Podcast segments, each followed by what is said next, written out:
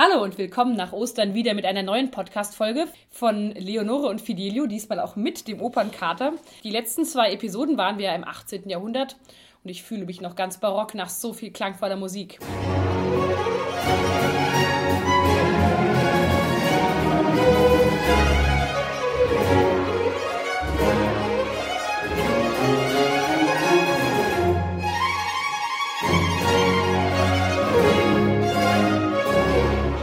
hoffe, du hattest auch schöne Feiertage und ich schaue mal, ob ich bei diesem heiteren Schneetreiben draußen und das im April ich Fidelio von der Ofenbank runterkriege.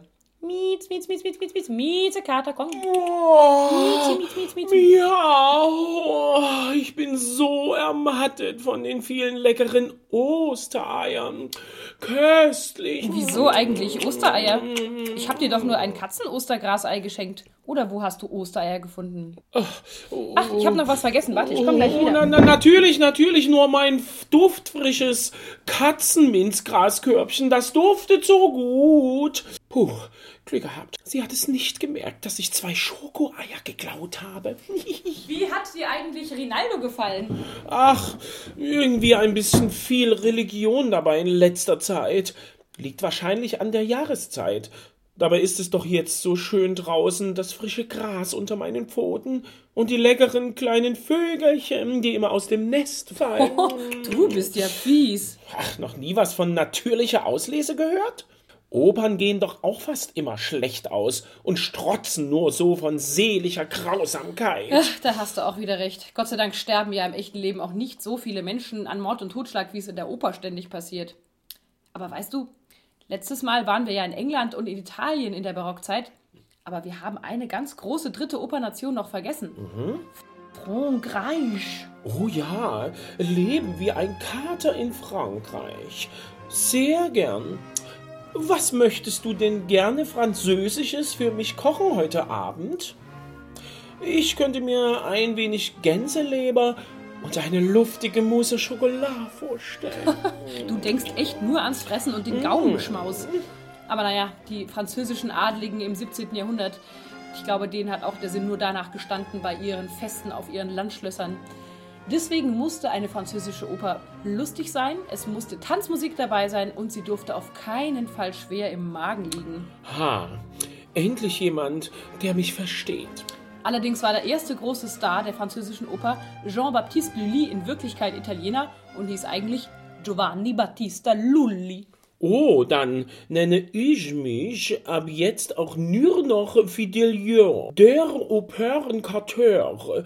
Das klingt viel eleganter. Ja, du Komödiant. Lully war auch ein Komödiant und Musiker. Schon in seinen Teenagerjahren kam er an den französischen Hof, lernte eben tanzen, Gitarre spielen und noch diverse andere Instrumente. Und durchs Tanzen, was er besonders gut konnte, kam er auch aufs Komponieren. Denn sein König, der bekannte Ludwig XIV., fand Tanzen super und hat auch selber mitgemacht. Ein König, der tanzt? Konnte der das denn? Also ich habe ja natürlicherweise begnadete Körperbeherrschung, schon seit meiner Kleinkatzenzeit.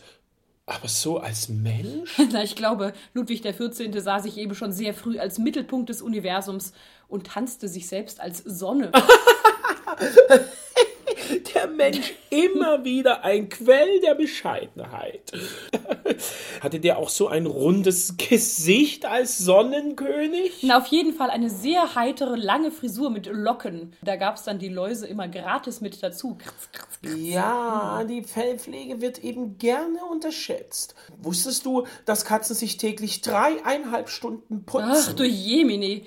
Da hätten die im Barock sich ruhig mal ein Beispiel dran nehmen können. Auf jeden Fall war Lully Tänzer, dann komponierte er Musik fürs Ballett und das war so gut, dass er dann von Ludwig XIV. sofort zum Hofmusiker befördert wurde und 1672 seine allererste Oper auf die Bühne bringen konnte. Und worum ging es? Die Errungenschaften der französischen Küche, aber gesungen? Nein, natürlich nicht. Es hieß Les Fêtes d'amour et de Bacchus, die Feste der Liebe und Bacchus. Also Drogen, Frauen, Liebe und Gesang haben sich eben schon immer am besten verkauft. Hat Lully dann auch Opern über Katzen geschrieben? Wieso über Katzen? Na, Katzenvideos gibt's doch auch ganz viele. Und die gucken sich Menschen ständig immer wieder an. Ja, Bei den Franzosen gab es eben keine Wiederholung, die waren da keine Fans von den sogenannten Da Capo-Arien.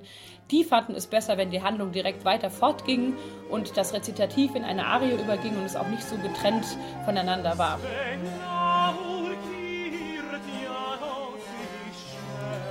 Da hören wir es auch gleich mal ein Beispiel. Dann kannst du dir mal ein Bild davon machen.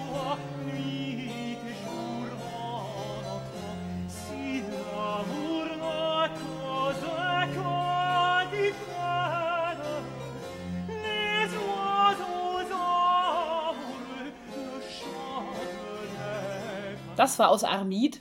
Übrigens ist das die gleiche Zauberin Armida, die wir aus der Händel-Oper Rinaldo schon kennen. Und was auch noch ganz wichtig ist bei den französischen Barockopern ist, dass es einen Vorspann gibt, einen Prolog, in dem der König gelobt wird. Oh ja, mein herzallerliebstes Frauchen. Auch ich lobe dich und singe dir eine Arie. Miau, miau.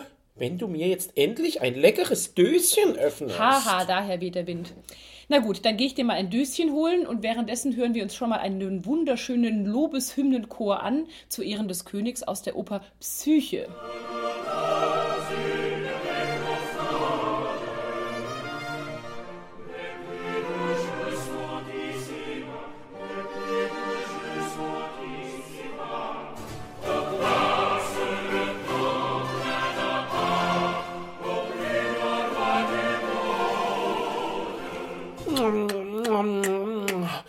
Was ist eigentlich die bekannteste französische Oper?